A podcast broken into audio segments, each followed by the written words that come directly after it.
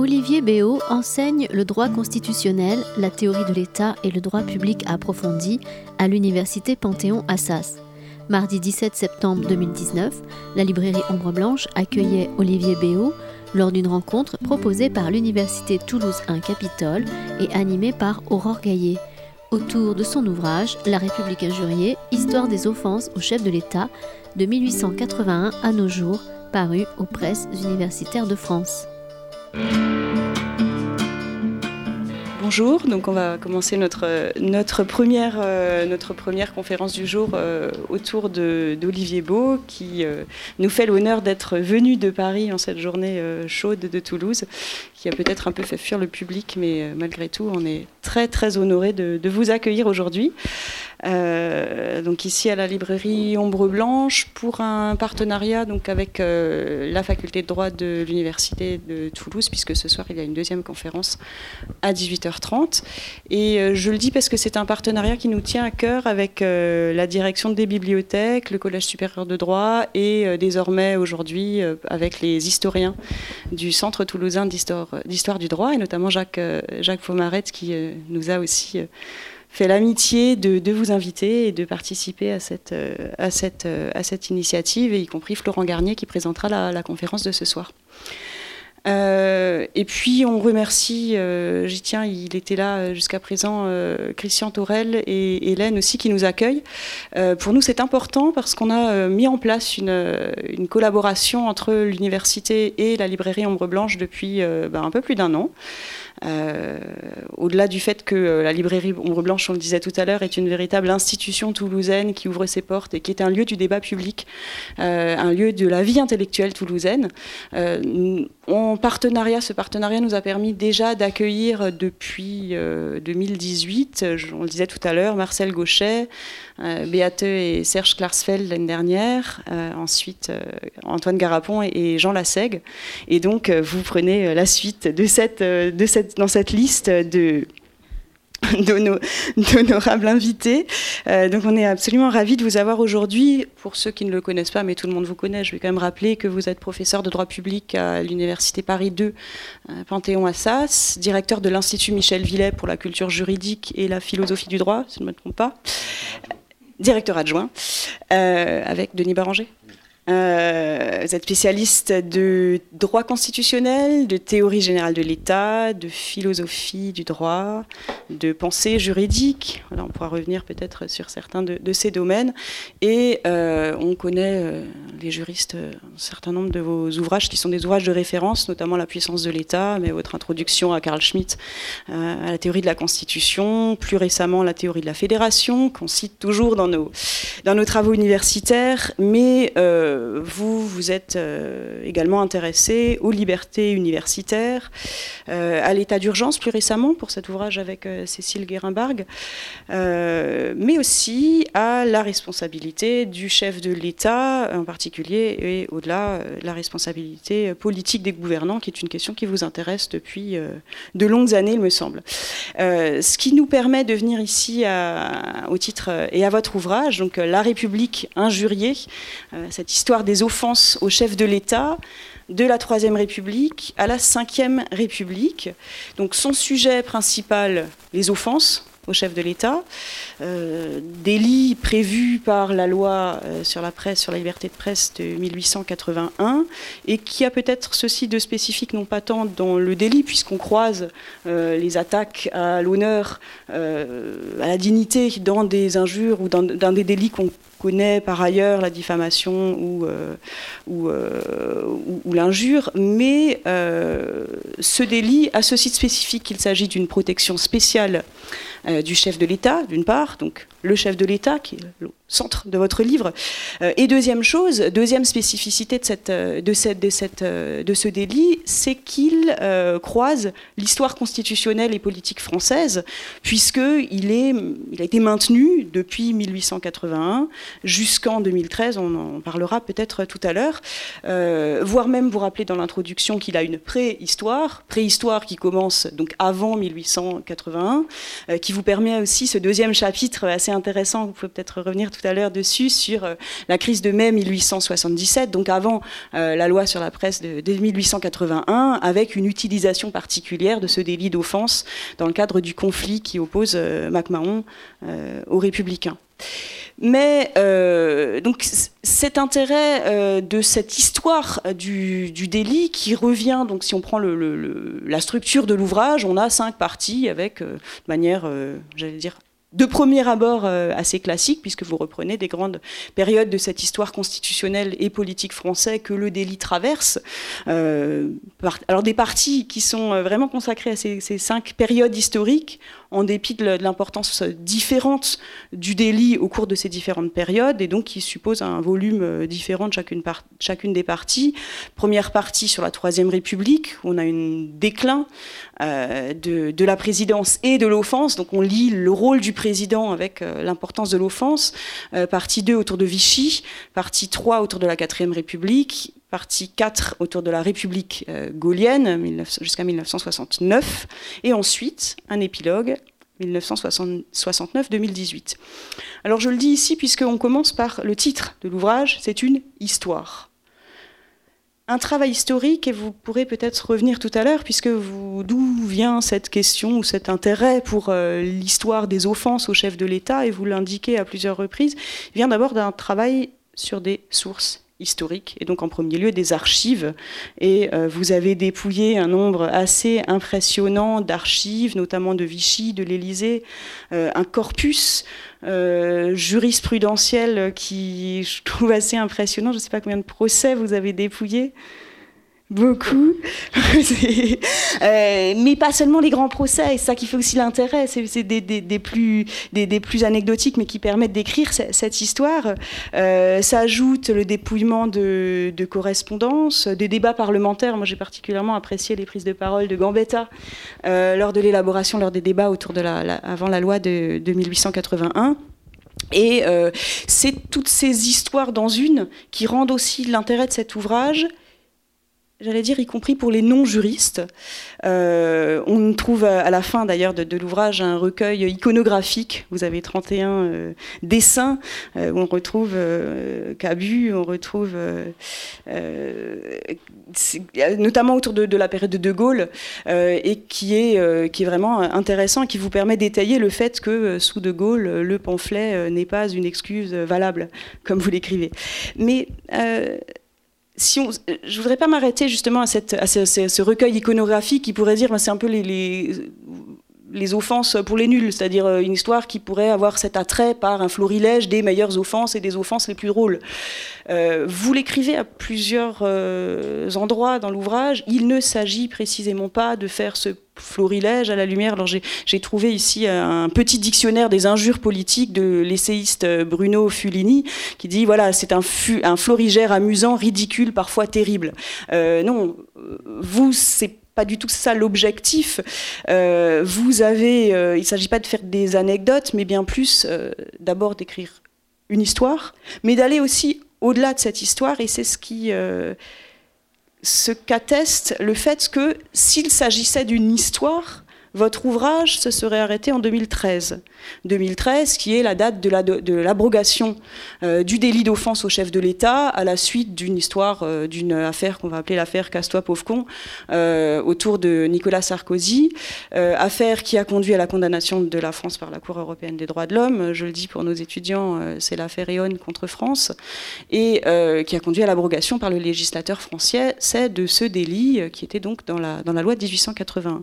Donc si vous vous étiez arrêté à cette histoire, euh, bon, elle aurait un intérêt historique, mais on s'arrêterait là. Or, on, trouve un, je ne sais plus quel est le chapitre 18, je crois, mais qui dit, voilà, euh, épilogue, 1969 jusqu'en 2018. Ce qui suppose aussi précisément que cette histoire euh, a une touche des problématiques qui sont éminemment actuelles. Euh, alors je vais en citer deux, puisque évidemment après il s'agit peut-être de vous laisser la parole. Je voudrais juste euh, terminer par une, euh, cette brève introduction. Deux problématiques qui me paraissent éminemment actuelles dans votre ouvrage. La première, c'est la question des justes limites à la liberté d'expression. Je reprends ici l'expression de Roger Herrera que vous, que vous citez question des, limites à la liberté d'expression, qui sont déjà une question difficile dans une démocratie et qui prennent une ampleur particulière lorsqu'il s'agit euh, du chef de l'État, lorsqu'il s'agit de se demander s'il faut une défense particulière du chef de l'État euh, et qui éventuellement pourrait dépendre de la position institutionnelle du chef de l'État. Donc première problématique qui intéresse, donc au-delà de l'histoire, euh, la question des libertés fondamentales. Et enfin, euh, deuxième ou seconde problématique ici qui me paraît éminemment actuelle, et qui croise d'autres réflexions que vous avez menées que je, citais tout à l'heure. Euh, de longue date et qui intéresse les rapports entre le droit constitutionnel et le droit pénal, avec la question du statut du chef de l'État, de la responsabilité du chef de l'État, et euh, vous rappelez notamment que la protection dont il s'agit ici, c'est la protection de l'État la protection, et d'ailleurs c'était intéressant, le titre, c'est pas l'État, hein, le chef de l'État injurié, c'est bien la République qui est injuriée.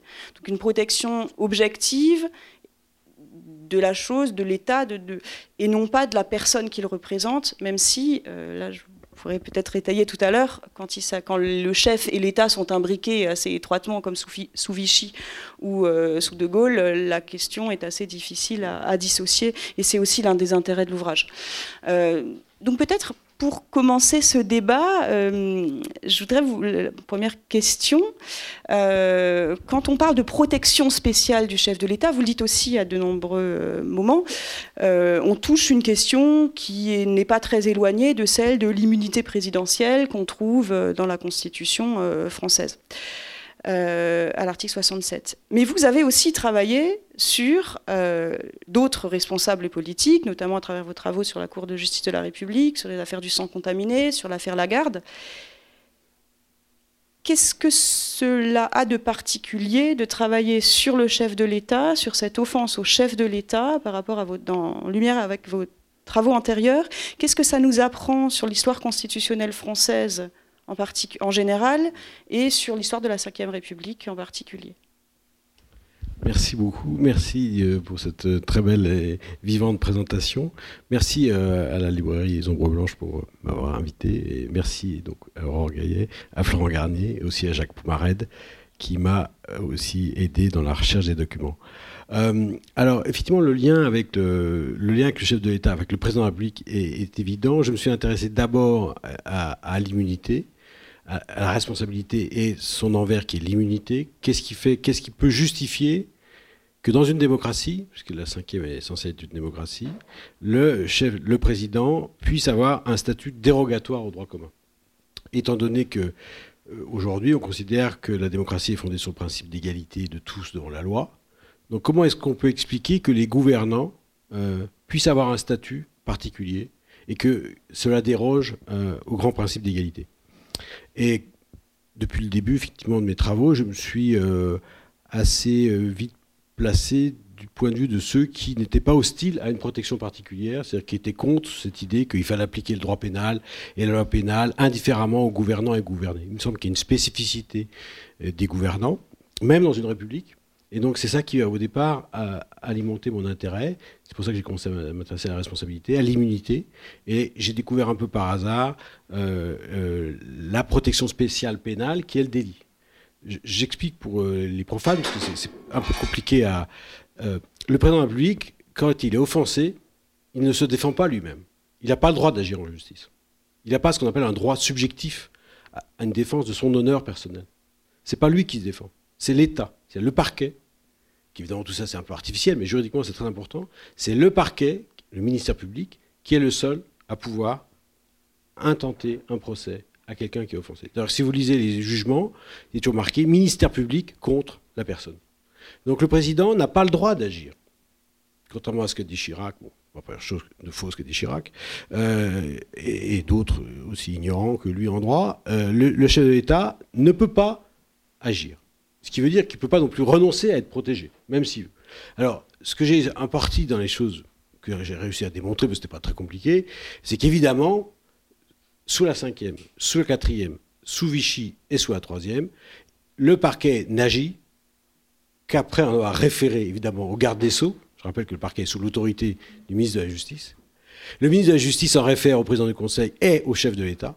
Et il n'y a pas deux cas où un, parquet aurait agi sans l'aval du chef de l'État. L'aval. l'autorisation. Mais tout ça est évidemment non écrit. Mais j'ai pu le trouver dans les archives, donc j'ai pu le démontrer. Ce qui fait que, pour moi, il reste un mystère. Cette affaire, cette affaire Casse-toi pauvre con à Laval en 2008.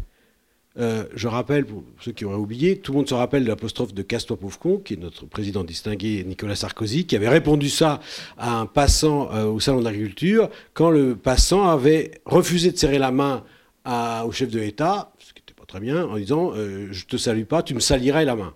Et Sarkozy, avec son sang-froid habituel, lui avait dit Casse-toi pauvre. Et la semaine d'après, ou 15 jours après, euh, le chef de l'État descend à Laval, il fait une visite à Laval, et lorsque le cortège présidentiel passe, il y a un militant du front de gauche, un mélanchoniste, qui a sur son vélo marqué une affichette marquée Casse-toi, pauvre con. Donc il renvoie à Sarkozy son insulte. Et là, il est poursuivi. Donc, il est poursuivi, forcément, le chef de l'État a donné son accord. La curiosité, c'est que ça a été le seul cas. Après, Sarkozy a continué d'être insulté, parce que c'est la mode d'insulter les chefs de l'État en France depuis quelques années. Et donc, il a été insulté à plusieurs reprises. Je vous rappelle que Marianne a, titré le, voyou de la République. Donc, et après, il n'y a plus eu aucun procès. Mais il y a eu ce procès-là qui a fait revivre, parce qu'en droit, il n'y a pas de désuétude. Le délit n'avait pas disparu. comme vous l'avez très bien rappelé, Aurore, le délit a été ensuite supprimé euh, en, 2013 à la suite de la condamnation par la France euh, dans cette affaire. Donc pour en revenir à la question, centrale, pour un juriste spécialiste de droit constitutionnel, ce qui est intéressant dans ces affaires, c'est évidemment à la fois le statut du chef de l'État, sa particularité. Ce qui est intéressant aussi, ce qui m'a intéressé, au départ, je voulais faire un livre uniquement sur De Gaulle, sur la République gaulienne, et j'avais tous les matériaux pour le faire, j'avais 300 pages ce qui est intéressant dans le livre, en tout cas, c'est que j'ai réussi, grâce aux archives présidentielles qui ont été euh, inventoriées, et donc on sait ce qu'il y a maintenant les archives gauliennes, donc j'ai pu voir comment fonctionnait l'appareil de l'État. C'est-à-dire que dans l'occurrence, ici, j'ai eu accès aux notes manuscrites entre l'Élysée, Matignon et le garde des Sceaux. Et dans un chapitre du livre, euh, où je traite des coulisses du pouvoir, j'ai réussi à montrer, à démontrer ce qu'on peut difficilement faire quand on n'a pas accès aux archives, qu'aujourd'hui tout remonte au président de la République. Tout remonte, c'est-à-dire que le garde des Sceaux n'a plus aucun pouvoir, et l'autorité la, plus importante pour traiter des offenses n'était pas le général de Gaulle, qui avait autre chose à faire évidemment que de s'occuper de ça, des affaires souvent mineures, c'est le secrétaire général de, de l'Élysée, Étienne Burin Desrosiers, qui contrôlait tout et qui donnait son avis les bureaucrates les hauts fonctionnaires disent toujours qu'ils n'ont pas de pouvoir politique. C'est totalement faux, évidemment, c'est partie de l'idéologie des hauts fonctionnaires. Et à plusieurs reprises, Étienne Burin Desrosiers donne son avis, l'emporte, le secrétaire général, son avis l'emporte sur celui de garde des Sceaux. Donc, à travers ces exemples, ça pourrait paraître anecdotique, on voit quelque chose d'important aujourd'hui, c'est que le ministre, eh bien, il n'a plus aucun pouvoir. Le garde des Sceaux, eh bien, il est dominé par le secrétaire général de l'Élysée. C'est curieux, mais en tout cas, là, je pense avoir, euh, entre guillemets, documenté. Donc, il y a aussi, dans euh, ce, livre, aussi euh, une analyse de la structure exécutive. Comment est-ce qu'on décide sous la cinquième? Et donc là, il y a quelque chose évidemment d'intéressant, au point de vue de constitutionnaliste, c'est qu'on sait enfin, grâce aux archives, qui ont été ouvertes de la période gaulienne, on sait enfin comment les décisions étaient prises sous l'Élysée à l'époque de De Gaulle. Depuis lors, ça s'est aggravé. Je vous rappelle que, pour un nom que tout le monde a en tête aujourd'hui, le, fameux cardinal Guéant, euh, secrétaire général, M. Guéant à l'époque de Sarkozy, avait un pouvoir très considérable, ce qui lui vaut aujourd'hui d'ailleurs bien des ennuis. Ce que vous dites d'ailleurs du reste aussi euh, dans le cadre du procès Lagarde. je vous écoutais ce matin. Euh, alors, j'aimerais faire un pas de côté ici et ne pas vous poser une question sur cette expression qu'on retrouve aussi assez souvent dans l'ouvrage, qui est celle de guerre civile larvée.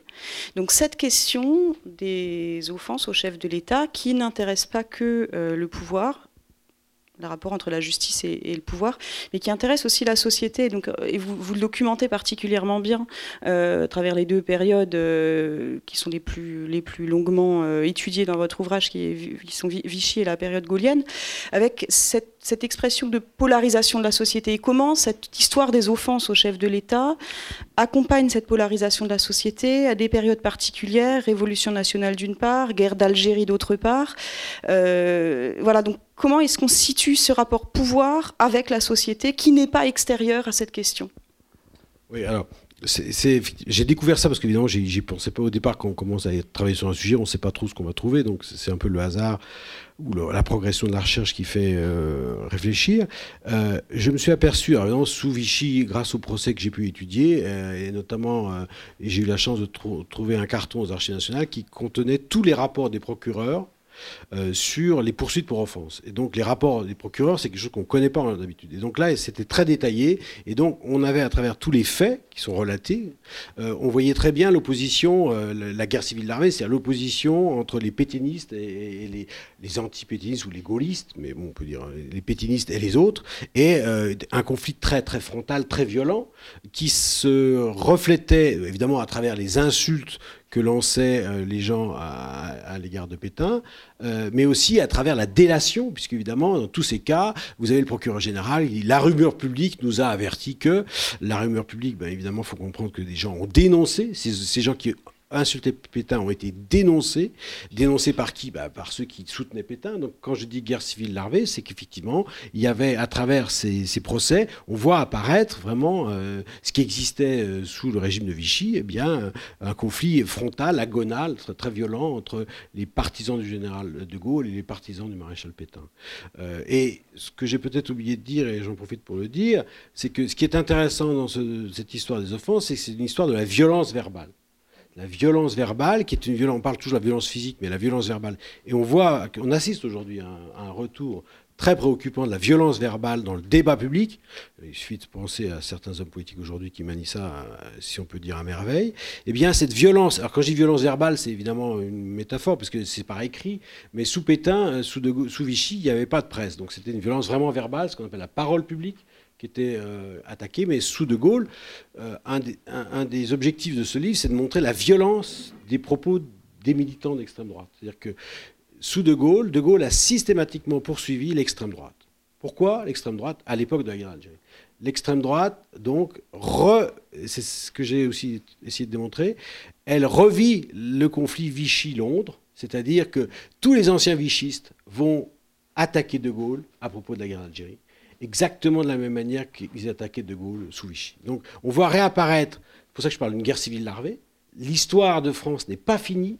Entre 58 et 63, 65 ou 63, vous avez à nouveau une guerre civile larvée entre les partisans d'Algérie française, qui sont majoritairement des gens d'extrême droite, mais il n'y a pas que ceux-là, puisqu'il y a les anciens gaullistes, hein, je prends Soustel, Raymond Drone, les anciens gaullistes qui étaient pour l'Algérie française ont été poursuivis pour offense pas sous stèle parce qu'il était exilé, mais donc il y a cette violence verbale très très forte qui pose une question, c'est que doit faire le pouvoir lorsqu'il est attaqué aussi violemment? Qu'est-ce qu'on défend? Est-ce qu'on défend un individu ou est-ce qu'on défend, c'est De Gaulle disait, je ne suis pas seulement De Gaulle, je suis le chef de l'État, ou le président de la République, on doit du respect, non pas à la personne même, physique, on doit du respect à l'institution elle-même. Donc ça suppose évidemment un effort d'abstraction qui est compliqué, et quelquefois le juge n'arrive même pas à, dissocier les deux, la personne et la fonction. Et quelquefois dans les jugements ou arrêts, j'ai trouvé la formule offense au président de Gaulle. Au président de Gaulle. Ce qui est évidemment euh, une sorte d'oxymore, puisque si c'est le président, c'est l'institution, si c'est de Gaulle, c'est l'homme. Euh, mais du point de vue de la logique institutionnelle, il faut bien savoir que quand l'offense vise à protéger non pas un homme qui est titulaire d'une fonction, mais vise à à protéger le titulaire de la fonction et à travers le titulaire de la fonction, la fonction elle-même.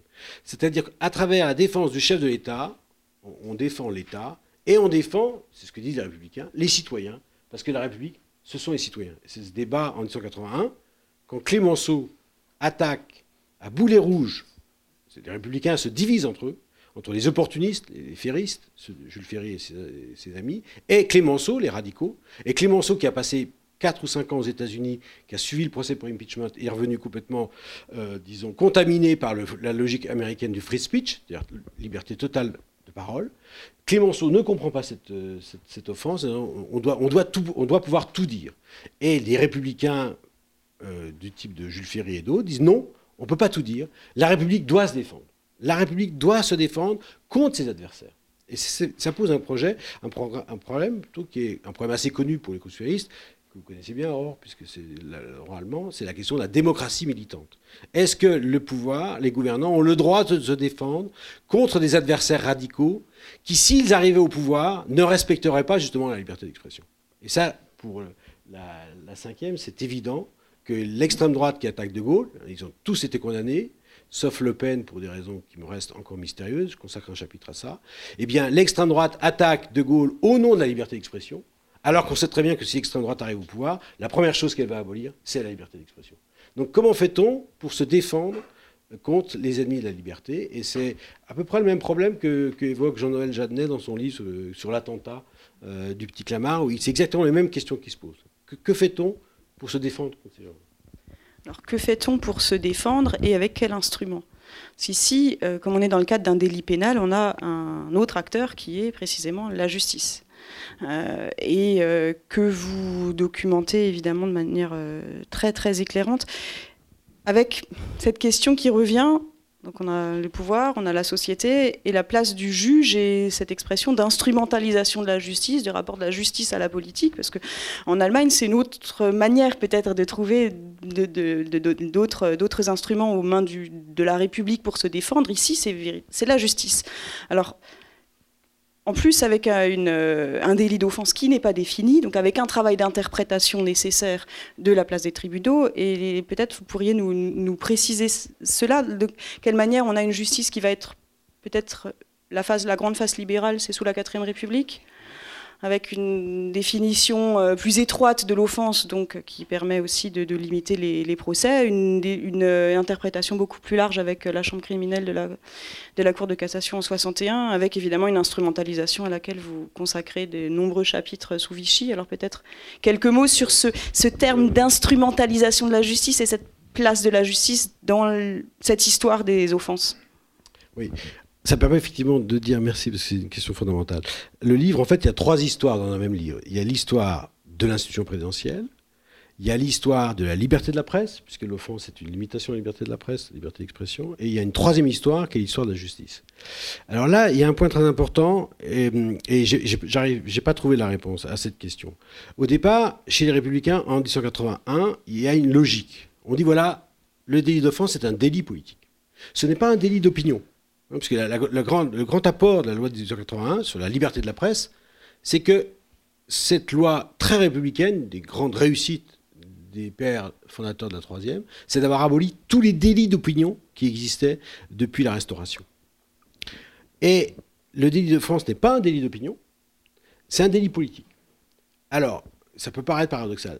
Donc, on peut dire, euh, Clémenceau dit, mais votre délit, vous n'arrivez pas à le définir. C'est dangereux. Évidemment, il a raison. Et les républicains lui répondent, disent non, c'est pas dangereux parce que ce délit politique, il sera jugé par le peuple. C'est un délit, il sera jugé par la cour d'assises, par le peuple. Donc normalement, ce sont les crimes qui sont jugés par la cour d'assises. Mais là, c'est une dérogation, une loi spéciale de la presse pour les délits politiques. C'est la cour d'assises qui est compétente. C'est ce qui sera le cas jusqu'en 1940. Et à ce moment-là, il y a une garantie. C'est le peuple, les jurés, qui vont dire s'il y a eu un crime politique, un délit politique, l'offense. Donc il y a une sorte de cohérence intellectuelle. Et cette cohérence, elle éclate en 1940 quand, comme par hasard, le régime de Vichy décide d'attribuer euh, cette compétence aux tribunaux correctionnels, aux magistrats professionnels. Et c'est un cadeau empoisonné. Voilà. Et De Gaulle, et j'arrive pas à comprendre, j'ai regardé les débats aux archives nationales, j'ai pas trouvé un texte, un document qui permette d'expliquer pourquoi le général De Gaulle, dans son ordonnance de 44, modifie euh, la loi de 81 et l'offense et conserve la compétence au juge. Et à ce moment-là, effectivement, si les juges sont compétents, ils sont très mal placés. Parce que les juges détestent juger des affaires politiques.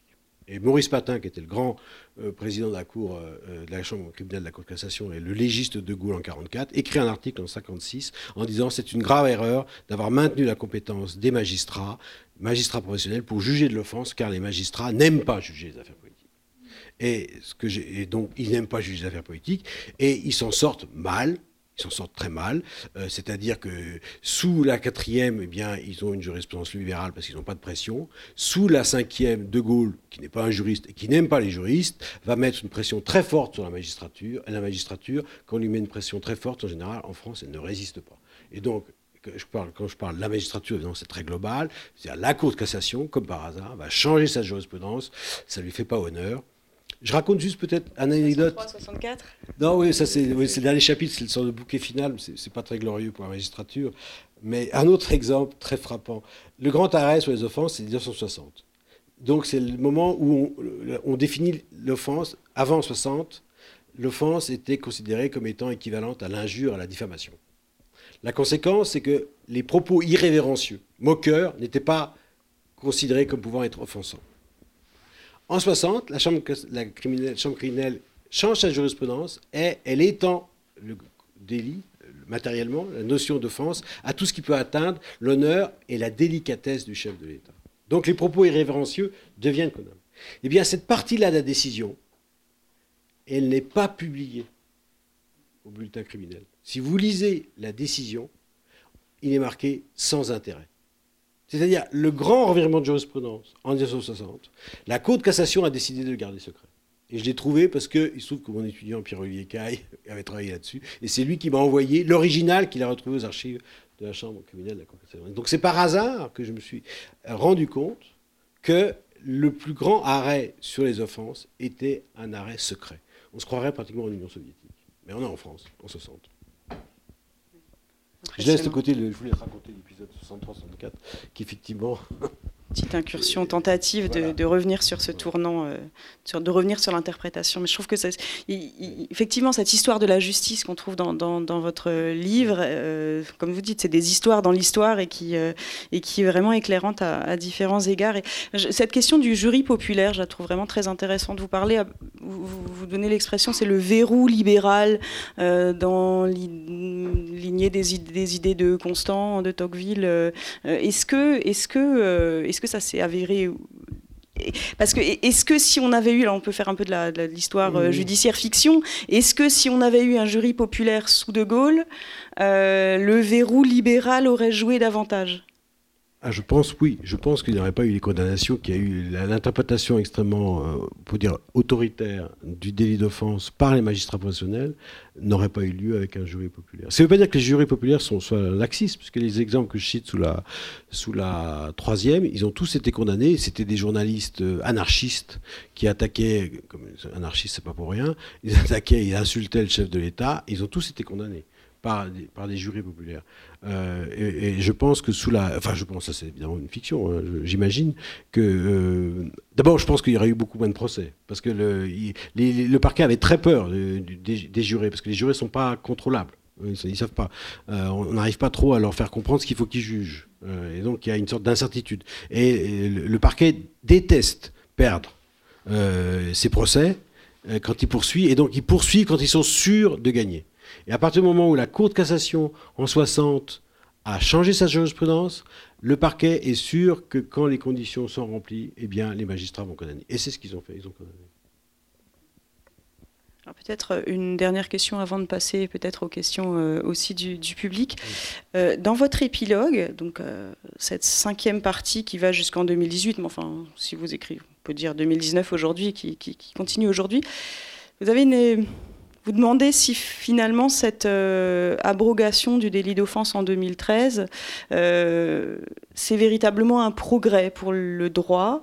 Euh, dans une période de personnalisation accrue du pouvoir, mais en même temps de parole publique euh, ou de parole publique sans bride, j'allais dire, mmh. euh, euh, de, de, désacralisation de la fonction présidentielle. Il me semble que vous citez aussi le Jean Garrigue ici.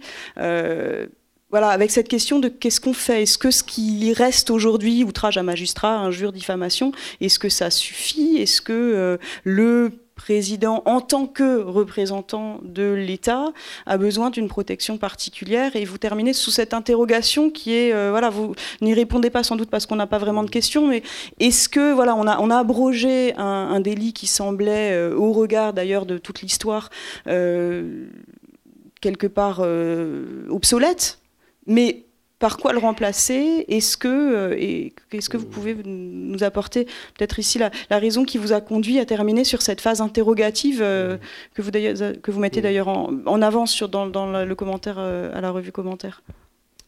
Oui, merci. Alors, euh, ça se permet d'expliquer un peu. En fait, j'ai beaucoup évolué dans, dans, ma pensée concernant De Gaulle et les offenses. Est-ce qu'il avait raison ou tort, etc.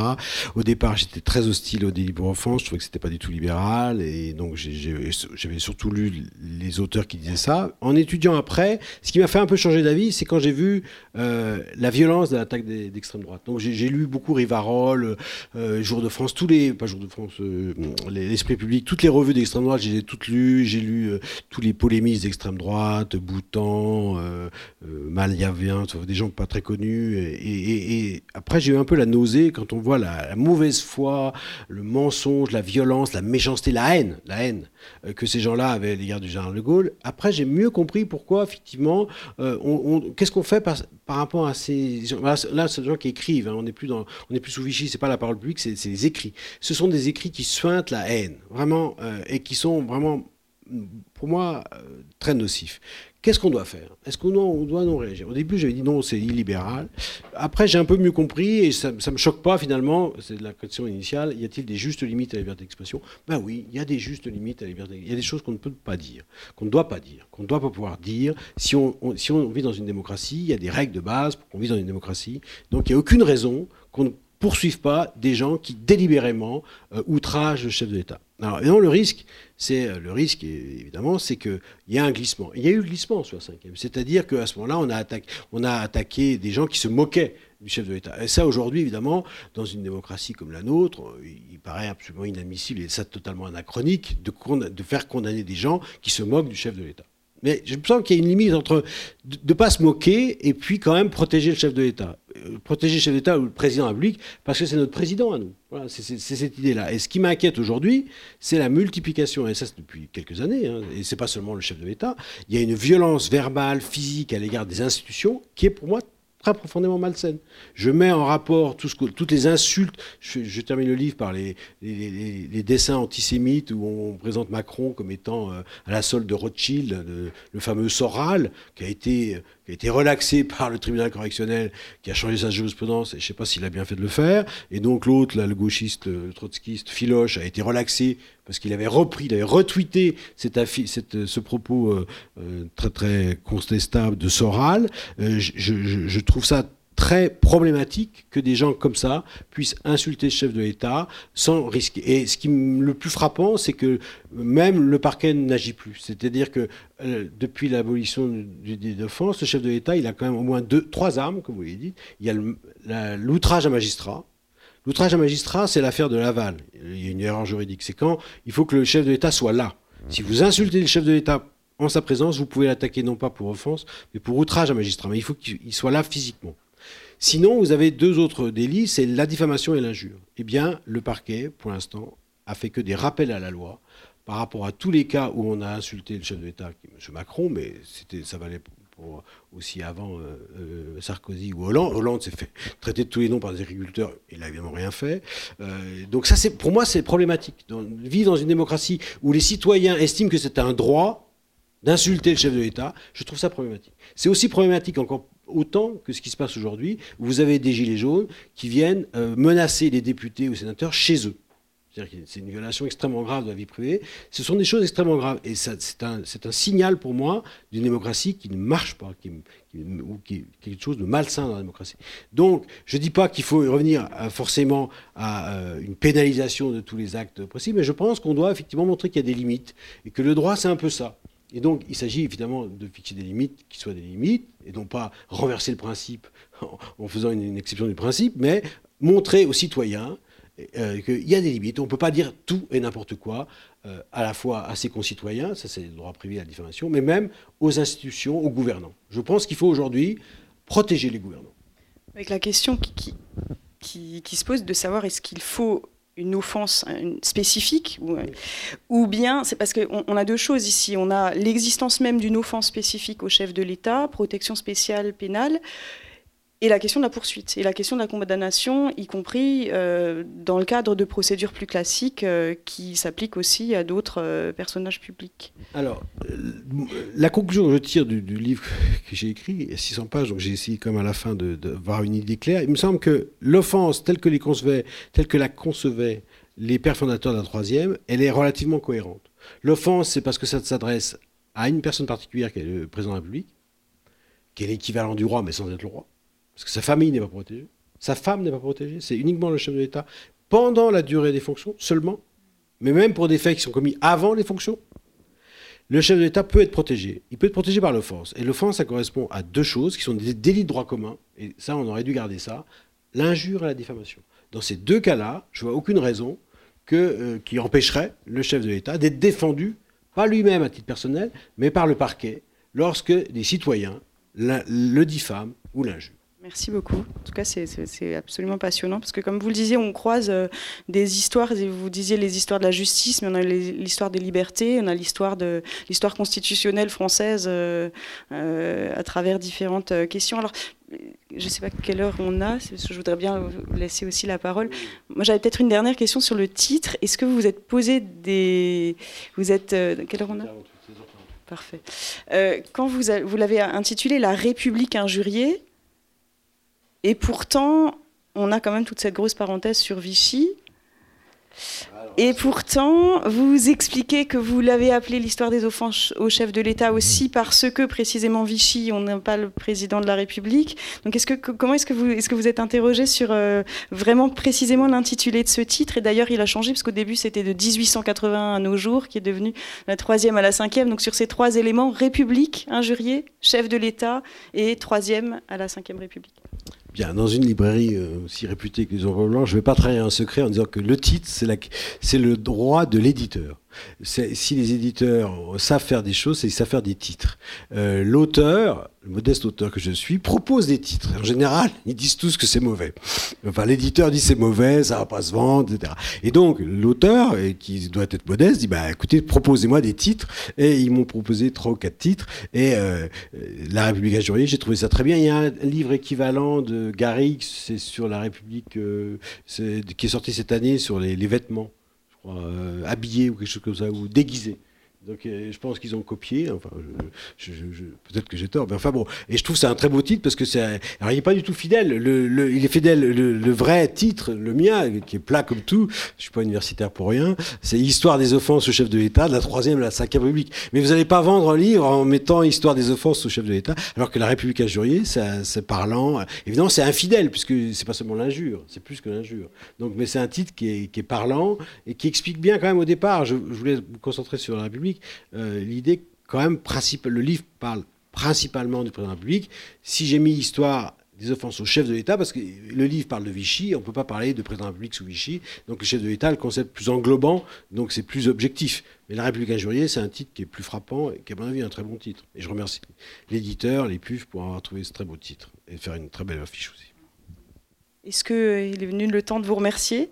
Pour vous garder un petit peu euh, de fraîcheur pour tout à l'heure, pour la conférence à, à, 18h30, donc pour ceux qui le souhaitent à, à la faculté de droit dans l'amphi Hébro.